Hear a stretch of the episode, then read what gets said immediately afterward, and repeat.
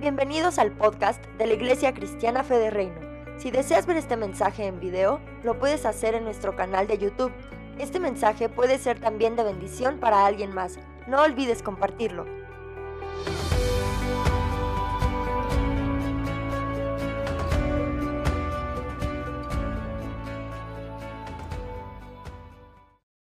Bien, ¿listos para escuchar palabra? Pero antes de escuchar palabra, yo quiero, quiero agradecer por el trabajo. Bueno, ustedes se dieron cuenta que hicimos algunos cambios y faltan algunas cositas por hacer.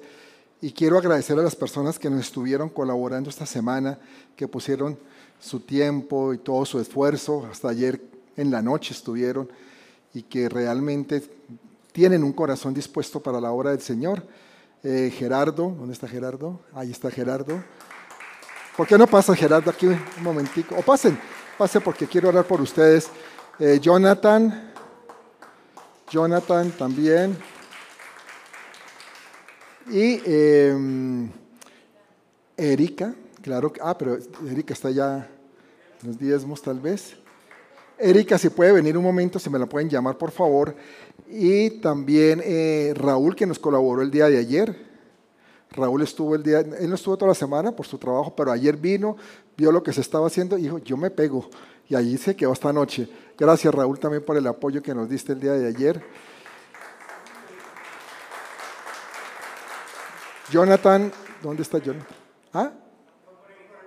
Ah, fue por su esposa, qué bueno. Bueno, muy bien. Em, ellos, eh, como les digo, estuvieron poniendo todo su, empeño y yo sé que lo hacen también porque, ante todo, porque son personas que aman al Señor y le sirven de corazón. Entonces yo quería que extendamos sus manos sobre ellos y los bendigamos. Perdón.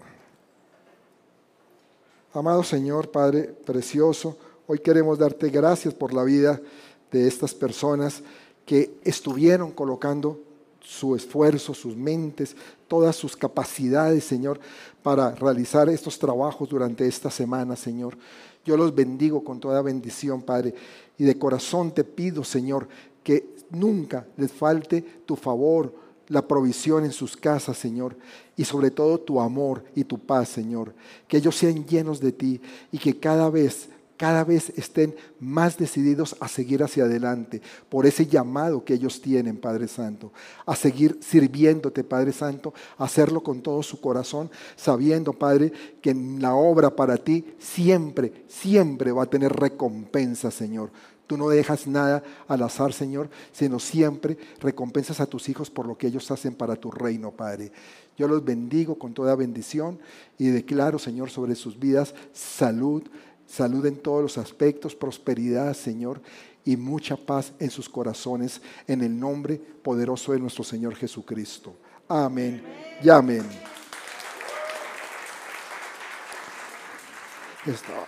Muy bien. Bueno, ahora sí vamos a la palabra entonces. Y eh, yo quería decirles primero que cuando nosotros algún día, todos lo hicimos, recibimos a Cristo, era porque había un plan de Dios, un plan de Dios para tu vida. Y dentro de ese plan está el crecer, el estar creciendo, creciendo en diferentes áreas. Dios de pronto nos pone eh, a trabajar directamente en la obra, pero a otros en sus campos de acción, en sus trabajos, también está actuando. Dios no te deja ahí porque sí, sino para que tú también hagas algo, algo especial y sobre todo que lleves un mensaje para tu entorno. Y sabemos que estamos en una sociedad necesitada de implementar valores, una sociedad que, que necesita conocer de las verdades de Dios. ¿Y saben cuál es el instrumento para eso? De yo. Yo. Tú. Tú eres el instrumento. Y ten la seguridad que donde Dios te pone, es porque quiere usarte para que más personas conozcan de, Él. Y en semanas anteriores lo que pasa es que tuvimos el break de la venida del profeta y luego pues tuvimos la Semana Santa, pero estuvimos hablando de, los, de cuatro valores necesarios para, para el éxito, porque es que ante todo también Dios quiere tu éxito, que tú seas exitoso donde tú estés. Y hablamos de lo que era la honestidad, si se acuerdan, hablamos de la generosidad, de lo que es el trabajo arduo y también hablamos de la humildad, si se acuerdan, ¿no? Tocamos esos, esos temas. Pero hay otros dos pilares del éxito que queremos o tenemos que, ver y que, no son, que, que son, diría yo, más de revelación, de revelación para tu vida y que te va a permitir ser un buen administrador de los recursos que Dios te ha dado y también para que seas un buen líder en el, en el entorno donde tú estás. Porque eso es lo que desea Dios. Dios, cuando tú recibiste a Jesús, no era para que te quedaras así, sino para que tú te formaras. Porque es que a veces pensamos que recibir a Cristo es, me gané la vida eterna, ya me muero y me voy para el cielo. Y con eso es suficiente. No, no, porque siempre le hemos dicho que Dios tiene un propósito para la vida de cada uno de nosotros. ¿Y cómo va a cumplir el propósito si realmente, primero que nada, no tenemos a Cristo en nuestro corazón? Para que Él pueda obrar en nuestra vida y después empezar a ser formados y empezar a crecer. Entonces Dios desea ellos. Y uno de esos valores, que como les digo es de revelación, y es el que vamos a ver hoy, es el de la planificación planificación. Por eso hemos llamado a esta enseñanza planificando para crecer. ¿Para crecer en qué? En tu vida. Eh, la gente siempre busca imitar lo que respeta, ¿sí? lo que le llama la atención. Y por eso, pues, para lograr llegar a ciertos objetivos es necesario o ser capaz de planificar y responder al hacerlo. De tal manera que se pueda atender como como una especie de puente entre lo que es lo bueno y lo que es lo excelente. Porque a veces nos conformamos con lo bueno. Decimos, yo ya estoy bien como estoy, pero Dios quiere darte lo excelente. Y para eso, pues tienes que capacitarte y tienes que planificar hacia ese éxito. ¿Me entiendes? Uy, ¿por qué tan callados? Ah, bueno. Así, ah, sí, sí, ayúdenme, ayúdenme, porque es que predicar uno así solo es difícil. Claro, cuando ustedes me ayudan, eso me anima y vea, la palabra fluye de una manera especial. El hecho es que los cristianos tenemos que aprender a lidiar correctamente con las personas y con las situaciones a las que nos enfrentamos día a día. Todos enfrentamos situaciones difíciles eh, todos los días. Y para eso tenemos que poner en práctica lo que es el juicio y el discernimiento juicio y discernimiento. Pero antes que eso, tú tienes que saber que, que nosotros tenemos también que día a día estar tomando decisiones. Todos los días tomamos decisiones. Y que la toma de decisiones es fundamental para una buena planificación. Y es una habilidad incluso. Pero estábamos hablando del juicio. Para la toma de decisiones nos ayuda también mucho el discernimiento. Pero también hablamos del juicio. Y cuando hablo del juicio, no es el juicio de juzgar a otras personas, que a muchos les gusta estar juzgando a otros. Si te da cuenta, es que ese fulanito ve lo que hizo. Es que mire cómo se gasta el dinero. Es que no se da cuenta que mire. No, estamos hablando de otro juicio. Es el, el hecho de tener cordura y buen entendimiento de las cosas. Por eso es cuando se dice que una persona tiene buen juicio, es que tiene buen entendimiento de las cosas, ¿verdad? Dice Proverbios 19, 8. Proverbios 19, dice, el que posee entendimiento ama su alma, el que guarda la inteligencia hallará el bien. Y es que quien busque el tener conocimiento y sabiduría de las cosas de Dios es una persona que ama su alma. Entonces, cuando nosotros realmente, pero nos amamos a nosotros, porque Dios también dice que nos amemos a nosotros, y amemos nuestra alma, nuestra forma de pensar, nuestra voluntad, nuestra forma de entender las cosas. Entonces, eso es una persona que empieza a obtener sabiduría de las cosas de Dios. ¿Sabías? Eso es lo que dice aquí Proverbios. Pero bueno, para hablar de planificación debemos ir, hay un versículo o un pasaje clave de Jesús, lo hemos conocido muchas veces, que está en Lucas, que es Lucas 14, 28 al 30, porque ahí nos habla el mismo Jesús de la necesidad de planificar. Vamos a ir. Lucas 14, 28 al 30. Dice, porque ¿quién de vosotros queriendo edificar una torre no se sienta primero y calcula los gastos, a ver si tiene lo que necesita para acabarla? No sea que después que haya puesto el cimiento y no pueda acabarla, todos, los que lo vean comiencen a hacer burla de él diciendo, este hombre comenzó a edificar y no pudo acabar. ¿Ustedes no han visto de pronto por ahí edificios como que quedaron en obra? ¿Cierto? Y es como triste, no sé, a mí me da como tristeza y yo veo y digo, oiga, pobre gente, ¿qué habrá pasado? A lo mejor es que la usuraron la obra, es posible. No los dejaron seguir avanzando por los permisos pero otras veces es porque no calcularon bien los gastos, no tenían el dinero suficiente y se metieron en algo y después dijeron, no, hay que esperar hasta que tengamos otros recursos y de pronto se fue quedando y se fue quedando. ¿no? Y dice aquí la palabra que hasta se vuelve burla para otros. Entonces, ¿qué significa esto? Que cuando tú empieces un proyecto, planifica, planifica antes. Porque eso va a hacer que tú reduzcas los riesgos de cometer errores. Tú te sientas y, analizas y calculas los recursos y también el tiempo que va a tomar el lograr ese objetivo que te estás proponiendo en tu vida. A mí me, acuerdo mucho que en la universidad un profesor nos, decía algo que siempre me quedó, me quedó sonando. Decía, técnicamente todo es posible, todo, cualquier cosa tecnológicamente se puede realizar, pero el punto donde lo hace o lo vuelve imposible o, lo dificulta completamente es cuando viene la evaluación económica, es cuando uno calcula los gastos. Y uno dice, bueno, yo quiero hacer un proyecto determinado que yo sé que técnicamente se puede lograr, pero cuando veo cuánto cuesta o, lo, cuánto recurso tendría que invertir, digo, no, esto es imposible, esto no se va a poder hacer. Y fíjese que así ha sido el desarrollo inclusive del ser humano, cosas que técnicamente haría muchos años parecían imposibles, después ya con recursos, con nuevas tecnologías que también facilitaron la implementación de eso, se lograron realizar. Entonces, ¿qué significa eso? Que no nos tenemos que apresurar a iniciar algo sin planificar, porque la falta de planificación puede costarte muy caro. Díselo al que está a tu lado, planifica porque te puede salir caro. Caro te puede salir y te puede llevar a tener proyectos a medias. Por eso es que siempre debemos considerar que planificar es una lección que Jesús nos dejó en la Biblia. Cuando tú te sientes a hacer algo, a calcular algo, a pensar en algo, piénsalo. Jesús lo dijo. Jesús quería que lo hiciéramos, que no lo hiciéramos todo como a, la loca tolondra, ¿no? Metámonos en esto y vamos a ver qué pasa. Ah, para eso Dios está conmigo. Pero Dios no es así.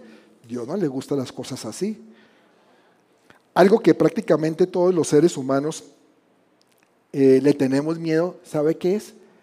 El fracaso. ¿O no? ¿Hay alguien aquí que diga, yo no le temo fracasar en la vida? A mí me da lo mismo si fracaso o no fracaso. O peor, que alguien diga, uy, no, sería como rico, ¿no? Fracasar, qué bueno. Si fracasa. ¿Cierto que no? No. Y yo creo que sí le tenemos temor al, fracaso. Eh, fracasar en un negocio, en un proyecto, cualquier cosa de estas, porque ese fracaso arruina, nuestros planes de vida. Nadie quiere ver sus proyectos malogrados. Y además el fracaso causa frustración. Ay Dios, yo que creí que iba a salir adelante, que con esto sí iba a poder librarla y resulta que no. No, no me funcionó. ¿Y ahora qué voy a hacer? Lo poco que tenía hasta me lo gasté por estar haciendo esta inversión. Entonces eso trae inclusive hasta vergüenza, no ni que sepan que hice esto, que la regué por acá, ¿verdad? Creo que nos ha pasado, ¿no? O solo a mí. No, ¿cierto que nos ha pasado? Porque nadie quiere ser la persona que lo señalen por no haber podido llevar a buen término sus planes y sus proyectos. Cuando, cuando nosotros nos vinimos para México con mi familia, teníamos un temor grande, bueno, más que todo mi esposa y yo, porque digo, mis hijos Julie de pronto ya tenía más sentido, tenía 14 años, tenía como más, más sentido, más uso razón en eso. Juan Carlos era muy pequeño, pero, pero era el miedo, era el fracaso. Nosotros nos vinimos por un proyecto de trabajo, por un proyecto de, empresarial, pero ya habíamos tenido o experimentado un fracaso anteriormente fuera de Colombia. Yo le he comentado ese testimonio, pero bueno, no todo el mundo lo sabe, pero nosotros fracasamos en, en, los Estados Unidos, en un proyecto también de, de, una empresa de inversión en Miami, y, y no nos fue bien. Entonces eso vuelve a la mente y entonces años después se dice, ¿y qué tal que nos vaya a ir mal? Claro, había una diferencia, una diferencia de fondo, no era de forma, de fondo, que cuando nos vinimos para México teníamos a Cristo en nuestro corazón y el Señor, nosotros lo pusimos en oración y el Señor nos reveló que teníamos que movernos. Eso marca la diferencia. Ahora, viendo nuestra vida en lo que fue en, Estados Unidos, sí, fue un fracaso empresarial, pero un éxito de vida. Porque allá fue que conocimos a Cristo. Un éxito espiritual para nosotros. Total que cambió nuestra vida. En este capítulo 14 de Lucas, Jesús nos habla del fracaso y de la importancia que es el considerar los costos de una empresa antes de que la, empecemos. Se debe hacer un plan de trabajo y luego entrar en acción. Tú planificas y luego ejecutas. Y Jesús nos está diciendo que es necesario entonces planificar. Y lo dice en dos parábolas cortas. Una, la que acabamos de leer, del, versículo 28 al 30 en Lucas, pero ahí mismo, en Lucas eh, están los versículos siguientes 31 y 32 en Lucas 14, que también nos hablan de, planificación. Lo que pasa es que casi siempre nos quedamos como que en la edificación de la torre. ¿Cierto? Es lo que más escuchamos, pero no escuchamos la siguiente, que también es otro ejemplo de planificación. Dice, o qué rey al marchar a la guerra contra otro rey no se sienta primero y considera si puede hacer frente con diez mil al que viene contra él con veinte mil. Y si no puede, cuando el otro está todavía lejos, le envía una embajada y le pide condiciones de paz. Tremendos esos ejemplos de Jesús. Porque en el primer caso, una persona quiere construir un edificio. Y en el otro, un rey marcha hacia la guerra, pero noten algo, en ambos casos está la palabra sentarse, sentarse. Y no quiere decir que me siento y me echo como a, la comodidad y decir, ya no voy a hacer nada. No. Cuando habla de sentarse se refiere a planear, a tomarse un tiempo, a calcular las cosas. Se sientan a hacer un cálculo. Porque en el primer caso, el, el, primero se da cuenta que no tiene los recursos necesarios económicos para terminar el edificio. Pero en el segundo se da cuenta que tiene la mitad de los soldados del otro rey y que el costo de vías va a ser demasiado grande si se, va en esa, si se mete en esa batalla. Pero eso lo vio cuando se sentó a planificar cómo iba a ser su batalla. Eso me hizo acordar de un, de un cuento, un chiste. un chiste de, de, de argentinos, de un argentino. Dirán que ustedes que, ¿qué tengo contra los argentinos? Pero es que les han sacado muchos chistes y bueno. Pero ustedes saben que una vez Argentina le declaró la guerra a Rusia y le dijo, Rusia le mandó una carta y le dijo, Rusia le declaró la guerra. Porque tenemos 1.200 eh, aviones, tenemos 5.000 tanques, tenemos también eh, unos 30 mil camiones para ir a la batalla y un ejército poderoso de 150 mil argentinos a dar la vida por su nación. Y Rusia le contesta y le dice, oh, está bien, no hay problema, vamos para la guerra, aceptamos la declaración, pero eso sí, nosotros tenemos 140 mil aviones, tenemos 400 mil tanques, tenemos unos 1.200.000 camiones listos y tenemos un ejército de 150 millones de rusos dispuestos a dar esa batalla. Y entonces le contestan los argentinos, ¿saben qué? Mejor no vamos, porque, che, ¿cómo vamos a alimentar a tanto prisionero?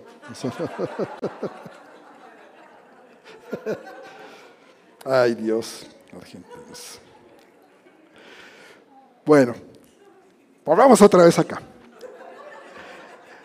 Entonces, en este caso que acabamos de leer de Lucas, el primero ajusta el plan diciendo, yo no voy a poner más dinero hasta que no tenga completo todos los recursos para, para hacer ese, esa obra y para poder terminar la torre. El segundo también ajusta su plan, ¿no? Porque dice, no, antes de ir a la batalla lo mejor es buscar un acuerdo de paz y no enfrentarlos, porque va a ser muy difícil esa, esa guerra. Como el argentino, los argentinos también ajustaron su plan, ¿no? Lo hicieron también.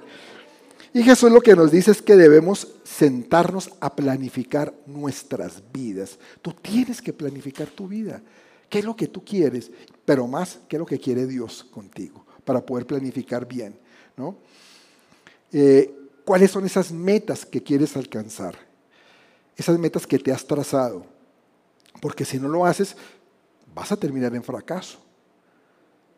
En angustias, porque es que el fracaso trae también angustias, además de todo. Por eso tú tienes que prever para tener éxito. Tienes que hacer ajustes necesarios, pero siempre poniendo en manos de Dios esos proyectos y ajustes para poder culminar lo que empezamos. Y es que Dios puede administrar nuestros sueños mucho mejor que nosotros mismos. Amén.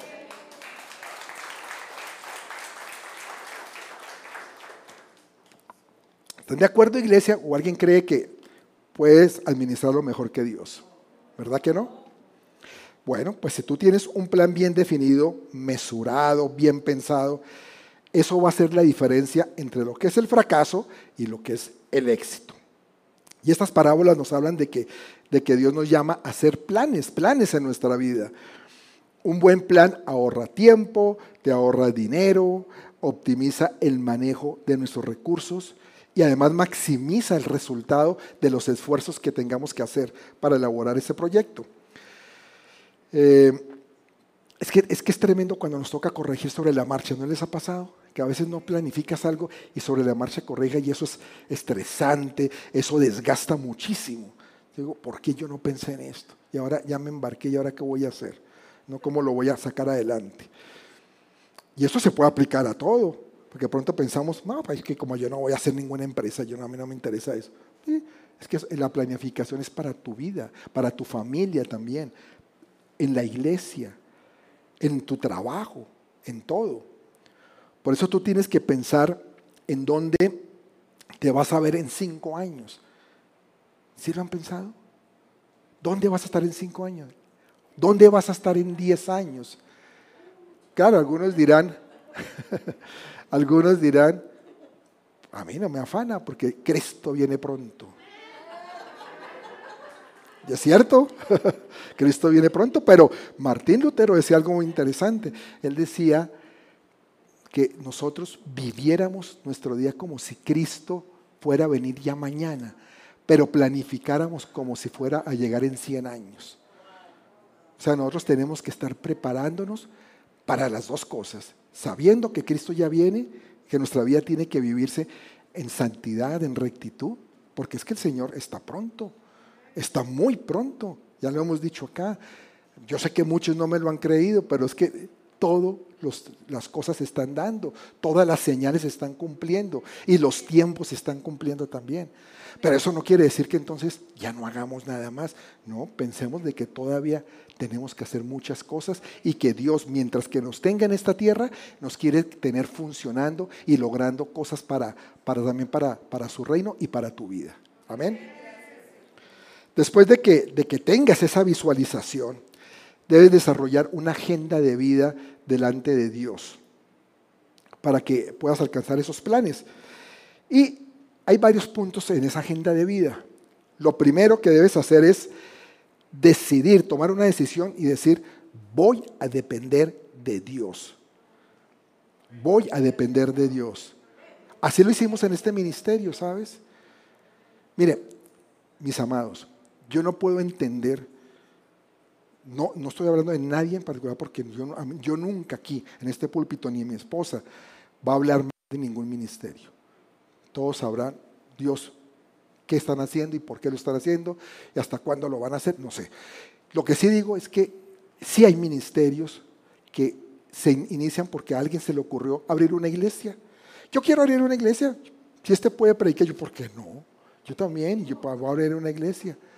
Y entonces se lanzan, se lanzan al abismo. Porque uno tiene que poner esto en planes en las manos de Dios, si es la voluntad de Dios. Fe de reino nació en la voluntad de Dios. Y yo no lo digo por jactancia. Gracias, Estelita. No lo digo por jactancia, ni mucho menos. Dios me libre porque eso no se trata. Pero sí se buscó en oración, clamamos. Yo luché, ustedes lo saben, se los he dicho muchas veces. Yo luché para que realmente Dios pusiera otra persona. Así que, Señor, Dios pero ¿por qué yo? Yo, yo, yo te dije que yo no voy a ser pastor, Señor, es que tú también se te ocurren unas cosas. Déjame a mí, yo quiero ser líder y quiero trabajar en cosas. Me gustaba mucho con mi esposa lo de matrimonio, nosotros queremos trabajar en el matrimonio. Además, tuvimos hasta pensado, ¿no? Abrir como una, un ministerio totalmente de matrimonios eh, que no fuera iglesia. Pero Dios tenía otros planes. Y cuando dijimos, yo pongo mis planes en manos de Dios, o no, mejor dicho, es que no era nada de mis planes. Yo me, acojo a tus planes, Señor. ¿Qué es lo que tú quieres? Y que tú estés conmigo, que tú me ayudes, que, que yo pueda depender de ti, porque yo solo no puedo, Señor. No solo mi esposa y yo podemos tener el deseo de hacerlo, pero si tú no estás ahí, no vamos a lograr nada. Pero yo sé que si está en tu voluntad, sí se va a lograr. Porque tú eres el que lo vas a hacer. Recordemos las palabras de Jesús en Juan 15:5, que dice, yo soy la vid, vosotros los pámpanos, el que permanece en mí y yo en él, éste lleva mucho fruto, porque separados de mí nada podéis hacer. Nos lo deja muy claro el Señor, que fuera de Él nada podemos hacer, nada. ¿Para qué insistimos? Hagámoslo con Él, nos va mejor, te conviene. ¿Mm? Porque todo aquello, que hagamos con la dirección de Dios va a contar con su respaldo. Yo creo que todos ustedes quieren tener el respaldo de Dios o no. Claro que sí, o si no, no estuvieran acá. Seguro. Ustedes están aquí porque quieren tener a Dios de su lado y quieren el respaldo de Dios en sus vidas, quieren el favor de Dios en sus vidas, ¿no? Pues hay que ver que nazca en el corazón de Dios las cosas y no en la voluntad de los hombres. Ahí es que tenemos que ver la diferencia. Y la pregunta normal que nos debemos hacer es, bueno, entonces, ¿cómo puedo yo planificar mi vida para triunfar? ¿Qué tengo que hacer? Veamos un texto bíblico que encontramos en Segunda de Crónicas 17, versos 3 y 4. Dice así, y Jehová estuvo con Josafat porque anduvo en los primeros caminos de David su padre y no buscó a los Baales, sino que buscó al Dios de su padre y anduvo en sus mandamientos y no según las obras de Israel. Aquí nos dice que, que Josafat anduvo en los primeros caminos de David, su padre. Eh, y recordando un poco esos caminos de David, los primeros caminos de David fueron caminos de dependencia de Dios. O si no, ¿cómo iba a derrotar a ese gigante? Difícil, hubiera sido imposible pero él dependía de Dios. Él sabía que no era él el que lo iba a hacer, sabía que era Dios el que lo iba a hacer. Él simplemente era un instrumento, como lo somos nosotros, un instrumento, pero Dios es el que lo hace. ¿Mm? Y eso lo sabía David. Y también Dios lo protegió del rey Saúl, de sus ejércitos cuando lo persiguieron, de sus enemigos también. Y David siempre consultaba a Dios para, para salir a la batalla y para todos sus proyectos. David es un ejemplo de búsqueda de Dios. Y por eso siempre contó con el respaldo sobrenatural de Dios, que eso es lo que también nosotros queremos, que Dios nos respalde y sobrenaturalmente, porque a veces naturalmente, cuando como vemos las cosas es imposible. Necesitamos de milagros verdaderos. Por eso, lo primero que tú tienes que hacer de tomar una decisión es decir, ¿saben qué? Voy a depender de Dios. Y fíjese, mis amados, esto lo podemos decir acá, pero en la práctica a veces no lo hacemos. Ay, sí, yo sí voy a depender de Dios, pero cuando vienes y vas a enfrentar o tomar una decisión, a veces ni lo consultas. Te metes solito. Haces las cosas a tu manera. Eso no es depender de Dios. El segundo lugar en la agenda de vida es que debemos buscar a Dios y la comunión con el Señor. Y ese debe ser todo un estilo de vida. No es que lo, busqué para, para esta decisión y ya, listo, contentos. No, es tu estilo de vida, día a día. Tú tienes que estar consultando a Dios, porque la dependencia también va con estar buscándolo. Y en lo que acabamos de leer ahí de Segunda de Crónicas, dice, dice que buscó al Dios de su Padre. Y la frase buscó al Dios de su Padre nos hace eh, recordar la gran responsabilidad que tenemos con nuestros hijos.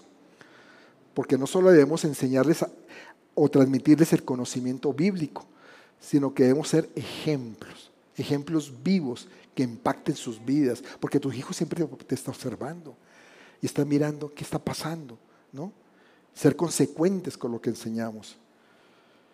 El término buscó es, es traducido de una palabra hebrea que es darach, darach, que también traduce frecuentar, seguir, preguntar, averiguar, escudriñar, consultar.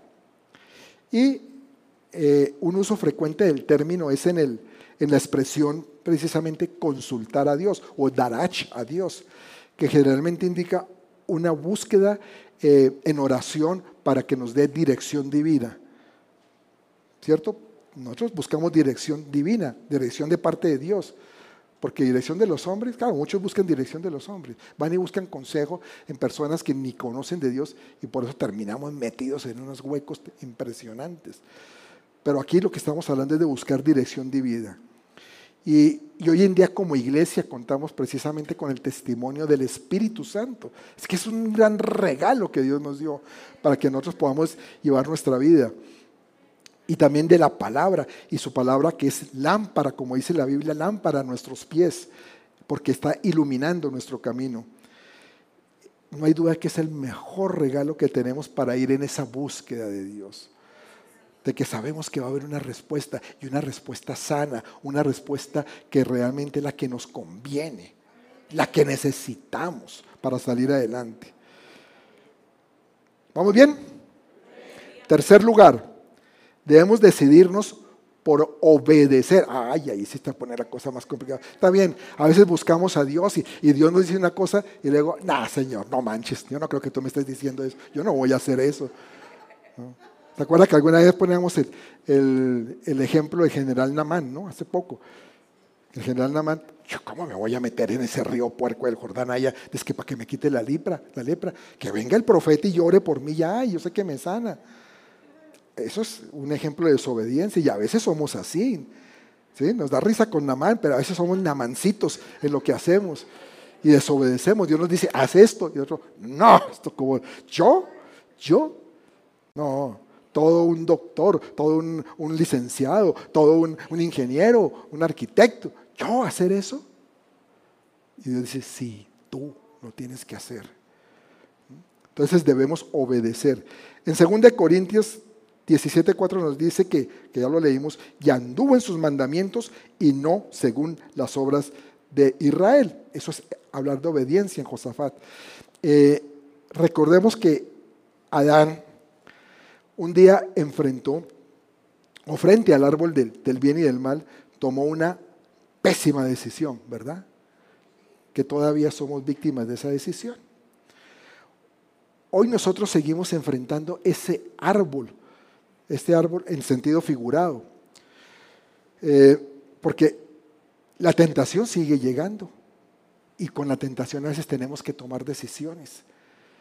Y a veces tomamos unas decisiones que después sí que nos cuestan. Entonces, hay que entender algo, que hay una diferencia con Adán.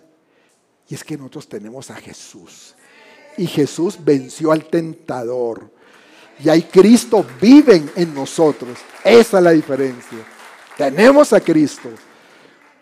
Por él, y por Él podemos vencer. Eso dice 1 Corintios 10:13, que dice en una parte, fiel es Dios que no os dejará ser tentados más de lo que podéis resistir, sino que se dará también juntamente con la tentación la salida para que podáis soportar. Es que en Cristo somos más que vencedores. Qué hermoso, ¿no? Qué hermoso que tenemos eso. Entonces, en Él, en el más que vencedor, es que tenemos que planear nuestra vida para poder triunfar. ¿Te das cuenta? y tú lo tienes. Una cuarta cosa que debemos hacer es derribar los ídolos. Derribar los ídolos. Segunda de Crónicas 17:6 nos dice, y se animó su corazón en los caminos de Jehová y quitó los lugares altos y las imágenes de acera de en medio de Judá. La frase que dice ahí, se animó su corazón en los caminos de Jehová, nos habla de una decisión en lo profundo de su corazón. Entonces, debemos examinar a la luz de Dios mm, las cosas que realmente tenemos que, derrumbar. ¿Qué tienes tú que derribar? Tú tienes que derribar todo aquello que, que, tiene o que quieres compartir con Dios y que estás de pronto robando ese primer lugar. Por eso hay que preguntarnos, ¿será que todavía tengo ídolos en mi corazón? No, pero pastor, usted va a mi casa y yo ya no tengo ni virgencita, yo no tengo a San Judita, yo no tengo nada de eso. Y fíjate que yo no estoy hablando de esos ídolos. Estoy hablando de esos ídolos también que hablamos en alguna prédica anterior, como son el dinero, la posición, el poder, cualquier cosa que sea. De pronto una persona que la tengamos como ídolo. Pero lo que sea no puede ocupar ese primer lugar de Dios en nuestra vida. Porque eso va a impedir que Dios nos lleve al triunfo que nosotros necesitamos y que deseamos. Quiero que vayamos a un versículo, a un versículo enseguida el que acabamos de leer en, Crónicas, en Segunda de Crónicas, que es el 17.5. Segunda de Crónicas 17.5, en la segunda parte dice, tuvo riquezas y gloria en abundancia. Ya vimos eh, en el siguiente que con todo ello se animó en seguir los caminos del Señor. Es decir, Josafat, Dios lo bendijo tremendamente y sin embargo yo sigo, sigo para adelante. Esto no se ha acabado con Dios. ¿Mm? A pesar de la abundancia que le llegaba, no abandonó esos caminos. Y me llama mucho la atención porque ante las bendiciones algunas personas se alejan de Dios, ¿sabes? Y estoy hablando de cristianos. Porque después viene la bendición y se ocupa tanto de ellas que se olvidan de buscar a Dios. Como irónico eso, pero es la verdad.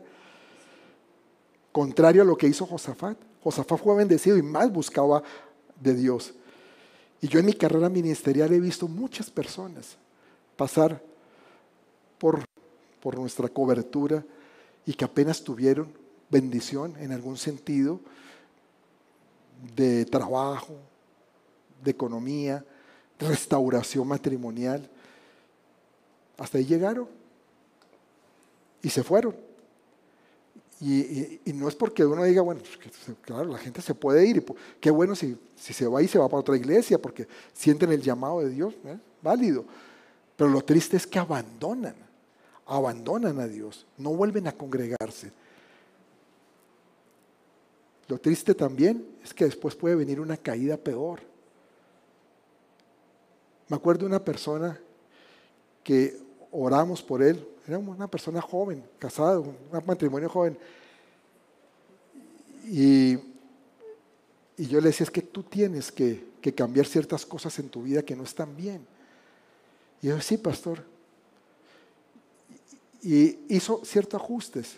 No duró mucho tiempo en la, congregación, pero hizo ciertos ajustes y Dios sí lo empezó a bendecirlo y no volvió. Y lo volví a ver después como un año, pareció. La última vez que lo vi que apareció, todavía estábamos en la otra sede. pastor, es que necesito hablar con usted, me dijo al final de la prédica, necesito hablar con usted porque otra vez estoy mal, otra vez estoy, necesito de su ayuda. Es que usted no necesita de mi ayuda, usted necesita de Dios, pero usted no está buscando a Dios, usted se alejó de Dios. Y así no, no funcionan las cosas. Pensando que vienen y que uno tiene la, la fórmula como mágica, no, es que nosotros somos instrumentos de Dios, no somos más, pero uno tiene que hacer su parte y su parte es grande para que puedan salir adelante. Y qué triste, la gente sí, reciben bendición y chao, nos vimos. Qué bueno, gracias por todo, pastor. No, ni siquiera a veces ni las gracias porque no vuelven no dicen nada. pero, pero bueno, volviendo a Josafat. El rey derribó la idolatría que había en Judá. Esos lugares altos que hace referencia a lugares destinados al culto de falsos dioses que ellos practicaban en la tierra de Canaán. Y hacían imágenes de acera, que nos habla de un culto distinguido por su inmoralidad y desenfreno sexual, esas imágenes de acera. Y que esto lo vimos, como les digo, en una enseñanza hace un tiempo, que todo aquello que nos aparta de Dios es idolatría. Y el diablo es sutil y se te va metiendo por ahí y te va metiendo cosas de esas para que tú te vayas como encantando y terminas frustrado, terminas derrotado, terminas vuelto nada. Entonces nosotros tenemos que tener muy claro eso, muy claro que nosotros tenemos es que darle en nuestro primer lugar a Dios, en nuestro corazón. Porque podemos decir que la idolatría es volverse, derribar la idolatría, perdón, es volverse completamente a Dios. Y esto es fundamental para los planes de vida que tú tengas. Te lo digo de corazón, iglesia. Fundamental. Si tú te vuelves completamente a Dios, Dios no te va a abandonar. Pueda que tengas momentos difíciles, pero te va a sacar adelante.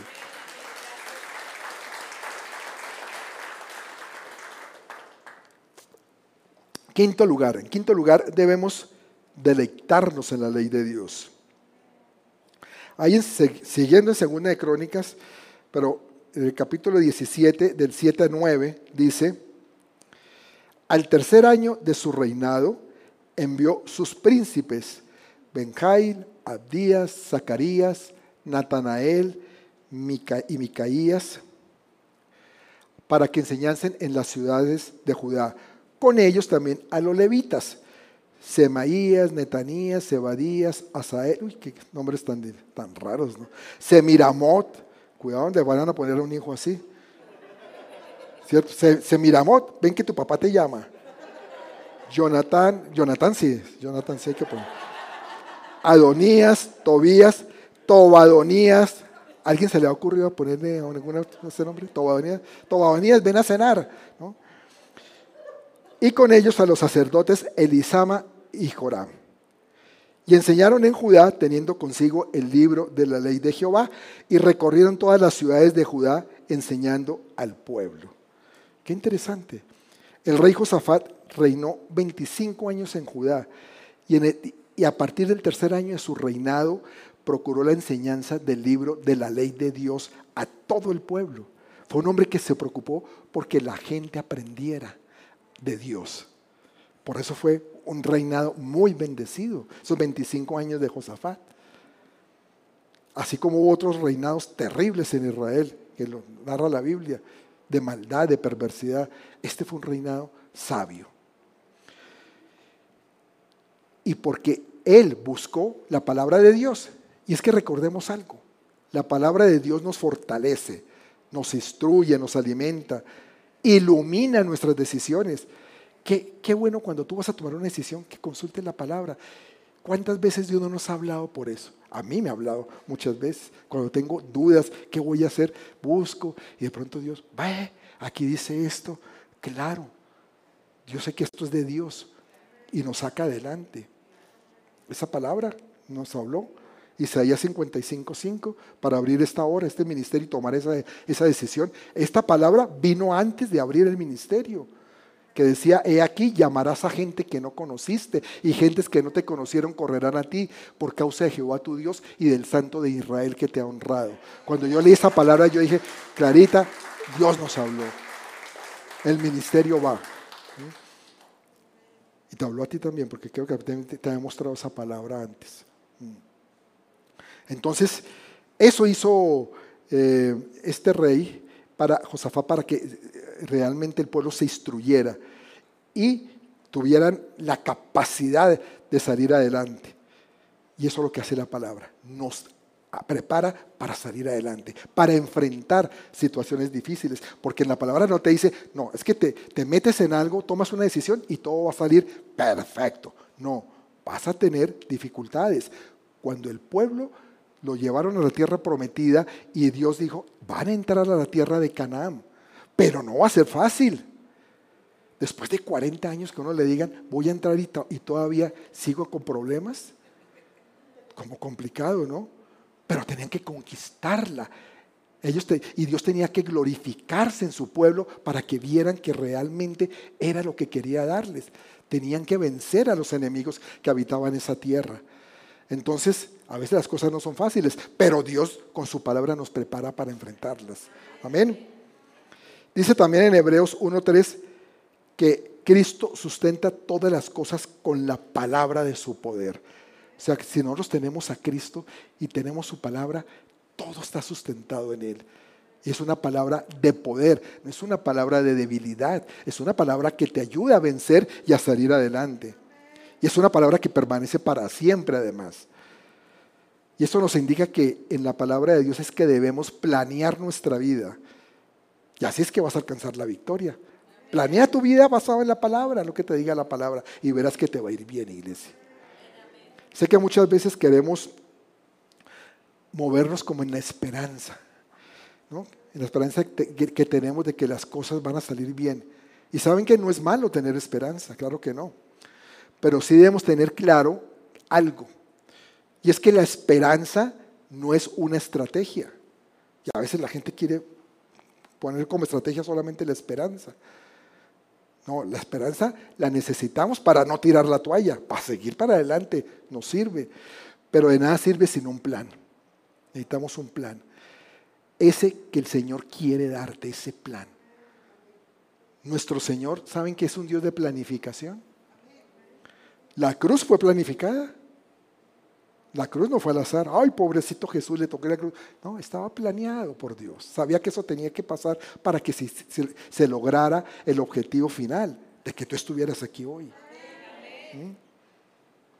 Entonces, la cruz se planificó y también el Señor ya está planificando la cena del Cordero.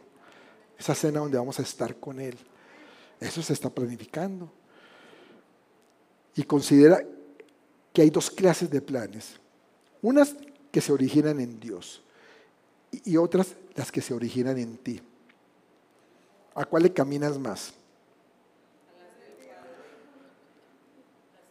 Porque es que te digo algo, a veces nosotros creemos o queremos que Dios simplemente bendiga nuestro plan. No, y eso es bueno, claro que sí, pero a veces solamente queremos eso. No, yo tengo un plan, se lo llevo a Dios para que me lo bendiga. Pero yo te digo algo, no es obligación hacerlo. En la Biblia no dice eso. Porque ese plan tuyo puede ser contrario incluso al plan de Dios. Ese es el punto. Entonces, Dios va a bendecir el plan que nació de Él o el que está bajo su propósito. Porque puede que se nazca en ti, pero bajo el propósito de Dios y entonces lo va a bendecir. Está conforme a su voluntad. Entonces tú tienes que prepararte más bien para que Él te comparta su plan, su plan para tu vida. Porque Dios tiene un plan para tu vida. ¿Por qué no lo dices? Dios tiene un plan para mi vida. Y quiero obedecerlo. Claro que sí, claro que sí, porque con ese plan te va a ir muy bien. Amén. Vamos a...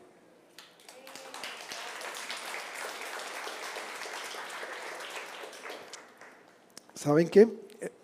Familia preciosa, el, éxito en cualquier área no es un accidente, ten la seguridad. Porque a veces pensamos, uy, pero ese cómo le va de, bien, cómo es de buenas, ¿no? No, no es un accidente. Tu posición es única y particular. porque eres hijo de Dios y eres hijo de hombre. Gracias a que el Hijo de Dios se hizo hombre para realizar el plan de compartirte su herencia. Porque Jesús nos comparte su herencia. Entonces no permitas que tu plan como hombre destruya ese plan divino para ti. No lo permitas. Porque el plan de Él, ¿sabe qué incluye? Es que tiene sus, sus arandelas preciosas. Incluye dirección divina, que es lo mejor que podemos tener. Intervención en las cosas. Si tienes que enfrentar dificultades dentro de ese plan, te incluye que Él va a estar contigo. Porque si Él te lo dio y viene la dificultad, dice, ahora defiéndase como pueda. ¿Cierto que no? Dice, no, yo, yo metí a mi hijo aquí, me obedeció, pues tengo que sacarlo adelante. También incluye su providencia. Y la mano, yo sé que la mano de la providencia de Dios está sobre ti, sobre tu familia, y vas a realizar grandes obras como David, quien mató a Goliat, ¿no? Pero esa proeza sola era para, la proeza de David era para conquistar eh, cosas que él tenía que hacer, que sabía que tenía que hacer y que realizó realmente. Entonces, hay que prepararnos para esas conquistas. Hay que prepararnos. Todo lo que tú has hecho hasta hoy solo ha sido una práctica en tu vida, ¿sabes? Un ensayo para lo que viene para ti, iglesia. Es un ensayo. Y tus generaciones incluso. Porque te digo algo, cuando nosotros cambiamos ese rumbo de vida que teníamos en dirección contraria a Dios, Dios está aquí, yo iba para acá y cambié cuando recibo a Cristo, no solamente cambió mi vida, sino la de mis generaciones. Porque dice la palabra que la bendición alcanzará a los hijos, a tus nietos, a tus bisnietos. Pero tú tienes que moverte, tienes que planificar, pero siempre dentro de los planes que Dios tiene para ti. ¿Sabes? Hay diferencia entre las grandezas de sus planes y lo pasajero de tus planes. Y es que todo, a mí me gusta algo, es que todo plan de Dios tiene fecha de cumpleaños, ¿sabes? Los nuestros a veces ni se cumplen, no tienen cumpleaños. Y cuando ese plan nazca en ti, pero que sea de Dios, pero que nazca en ti, te va a levantar, literalmente te va a levantar, va a levantar a tu familia y los va a llevar a bendición.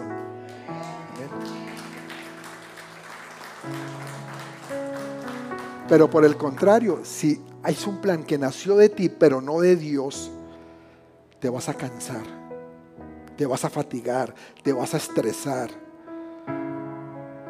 Si tú vives de acuerdo con el plan de Dios, sentirás su propio poder actuando en ti, su cuidado. Ya no vas a luchar en tus fuerzas. Es que, mis amados, luchar en nuestras fuerzas es terrible. ¿No te ha pasado? Que tú llegas a un punto en que dices, no puedo más, ya no más. Y tristemente a veces es cuando decimos, ahora sí, Señor, ayúdame. Yo ya no doy más. Y entonces es cuando viene el soplo de poder de Dios. Cuando viene su cuidado. Sabes que Dios tiene un plan personal para cada uno. Es un plan único. Pero ese plan es producto de tu búsqueda personal de Dios. Nadie más puede dártelo. Nadie. Solo Él te lo puede dar. Nosotros aquí en la iglesia podemos apoyarte con, principios de vida, principios de crecimiento, pero solo tú, mi amado, solo tú tienes acceso al corazón del Padre para que Él te dé tu, el plan que tiene para ti. Mucha gente llega, pastor, ¿qué puedo hacer? ¿Qué será? Yo quiero saber qué Dios tiene para mi vida. Habla con Dios consúltale, Él va a hablar a tu corazón.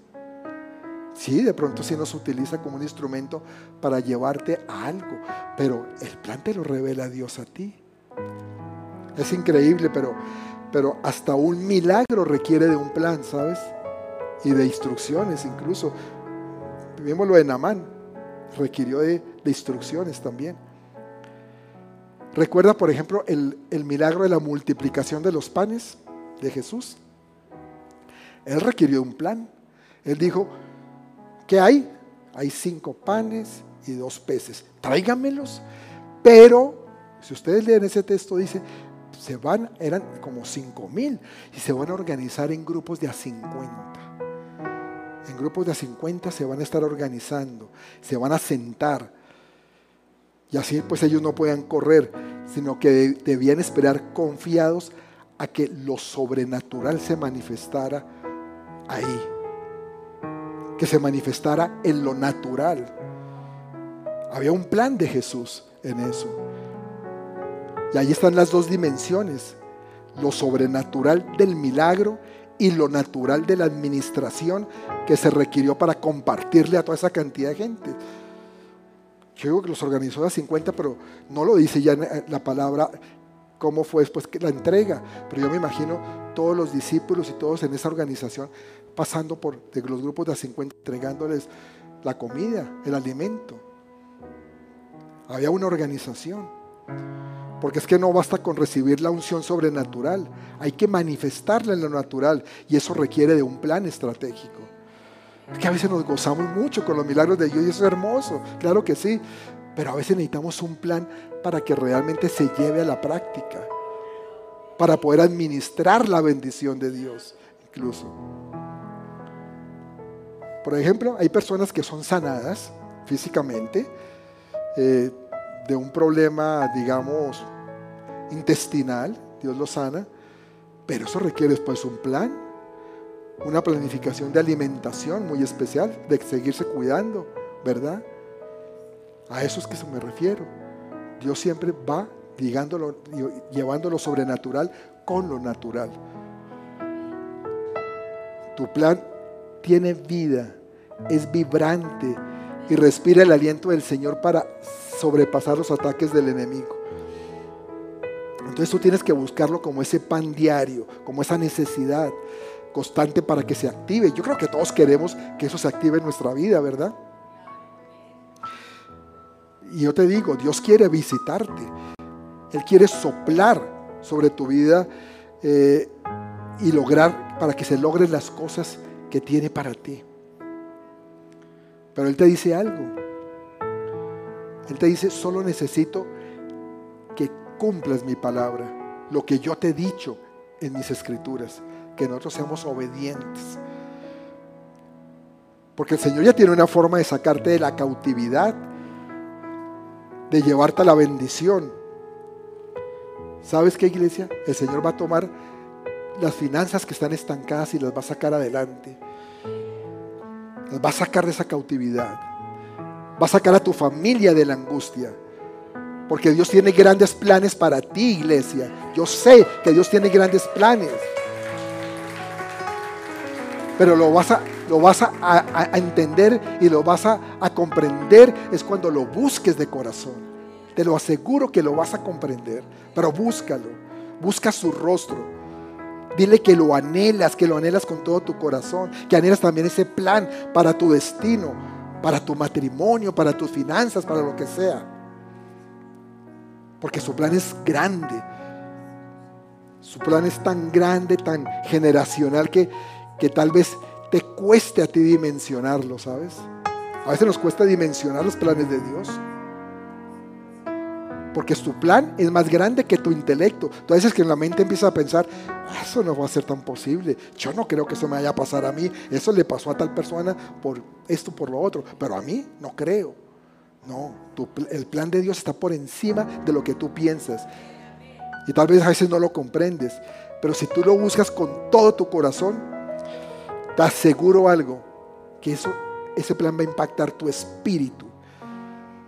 Y vas a, va a hacer ajustes sin que nadie te lo diga. Por eso no permitas que tu vida ni tu legado continúen en cautiverio. ¿No estás harto de estar en cautiverio? Dilo, estoy harto de estar en cautiverio en ciertas áreas de mi vida. Entonces libera tu potencial descubriendo ese plan de Dios para ti y esforzándote tú para hacerlo realidad naturalmente. Y tu esfuerzo empieza con buscarlo a Él todos los días. Vamos a ponernos de pie. Tu destino tiene que dejar de ser invisible al plan de Dios, porque, porque el plan de Dios, ¿sabes qué? Te hace visible para otras personas. Cuando tú caminas en el plan de Dios, aparecen de pronto personas que te quieren ayudar, recursos de donde tú no ni te imaginabas. Y dice, ¿y esto cómo fue que me apareció? ¿Cómo me llegó esto? Yo estaba necesitando esto y preciso, porque ya no eres invisible, porque estás dentro del plan de Dios. Y es que el plan de Dios es como, como un sistema operativo que no puede funcionar sin un dispositivo para el cual ha sido diseñado. A ver, me explico. Un, un, operativo, bueno, un, una, un Android, Android, sistema Android, no va a funcionar en un iPhone, ¿cierto? Porque no está diseñado para que trabaje bajo ese, bajo ese esquema. Entonces, así funcionan también las cosas con Dios. Nosotros somos un dispositivo compatible con el sistema operativo del Señor. ¿Ves? Dios ya tiene un sistema operativo para ti, porque tú eres un diseño de Dios para que funcione bajo ese plan. ¿Tú crees que cuando recibiste a Cristo era solamente, y te lo dije, para ser salvo y ya? Qué bueno somos salvos. Vamos a estar con el Señor. Claro que sí. Pero aquí vamos a funcionar con el sistema operativo de Dios, porque para eso te diseñó, iglesia. Por eso, sabes que deja de lado lo que quieras hacer con tus fuerzas, eso no, no funciona. Busca más bien su plan para hacerlo realidad. Porque tú no vas a, venir a, a la bendición plena de Dios hasta que no conozcas su voluntad. Todos queremos la bendición, pero necesitamos conocer su voluntad. Por eso hay que vivir de acuerdo con su plan. Hay que buscarlo.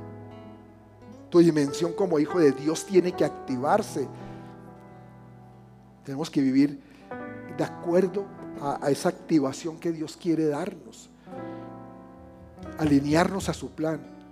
Y vamos a ver su mano interviniendo en nuestra vida. Por eso, iglesia, ese es el mensaje para concluir. No te enfoques en tus planes. Busca sus planes. Y verás cómo todo te va a cambiar en tu vida para bien. Te lo aseguro.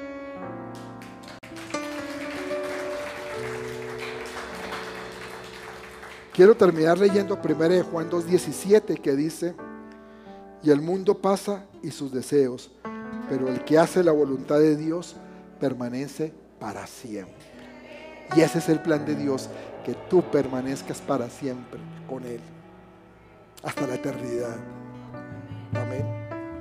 Vamos a, vamos a adorar de todo corazón. Vamos a adorarlo, vamos a decirle que, que hoy todo lo adora, la tierra lo adora, pero nosotros de corazón más, porque somos sus hijos, porque tenemos estamos dentro de su plan, dentro de su diseño. Con mayor razón tenemos que adorarlo a Él, adorarlo con todo nuestro ser.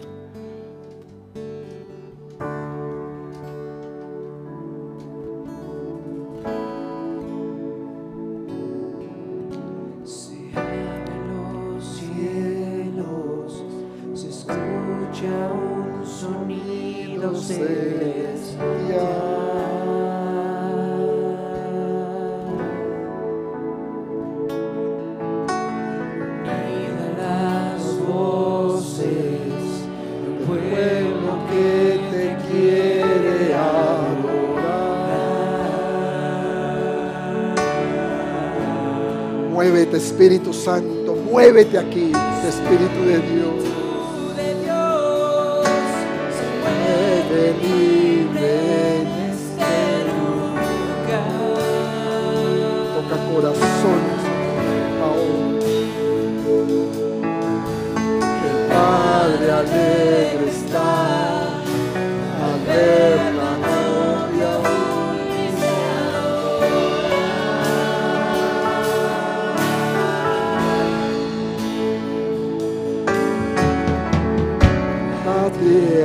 Canta, el cielo adora y todos gritan que tú eres santo.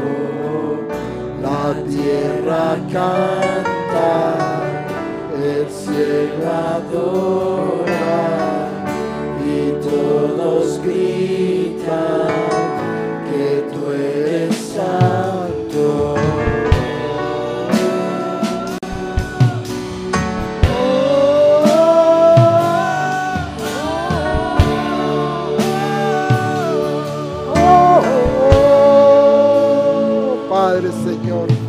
hoy nos levantamos con un solo corazón hacia ti, Señor. Hoy queremos adorarte, Señor, porque tú nos hiciste con un diseño especial, Padre. Tú tenías ya un propósito desde antes de estar en el vientre de nuestras madres, Señor. Tú sabíamos que íbamos a, a meternos dentro de tu plan divino, Señor. Que el día que fuéramos a recibir al Señor Jesús en nuestro corazón, ese plan iba a empezar a moverse, a acelerarse, Señor. Pero a veces no lo entendemos, Señor. A veces no podemos comprenderlo, porque nuestra mente se limita, Señor. Porque las circunstancias nos ganan a veces, Señor. Hoy te pedimos perdón por eso, porque nos dejamos guiar por circunstancias o por planes de hombres y no por los planes tuyos, Señor. Perdónanos, Señor, porque te hemos fallado muchas veces. Pero hoy, Padre, hoy, Señor, queremos movernos en tu plan, Señor, en tu propósito, Señor. Revélanos, Señor, a cada uno, a cada uno de los que están aquí, a los que nos están viendo, Señor.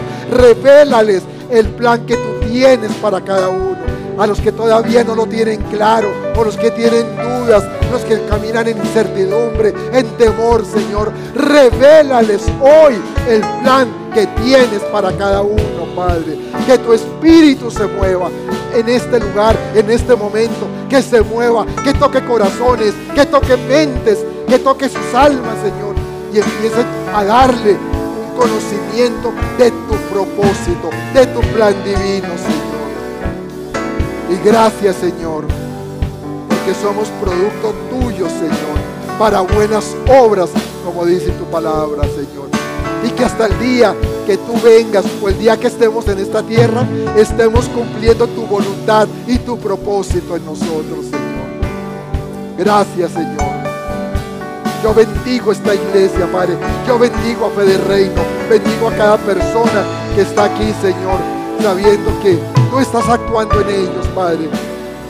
Y que vas a, hacer cosas sobrenaturales en cada uno de ellos, en cada familia, en cada casa, en cada hogar. Restauración de familias.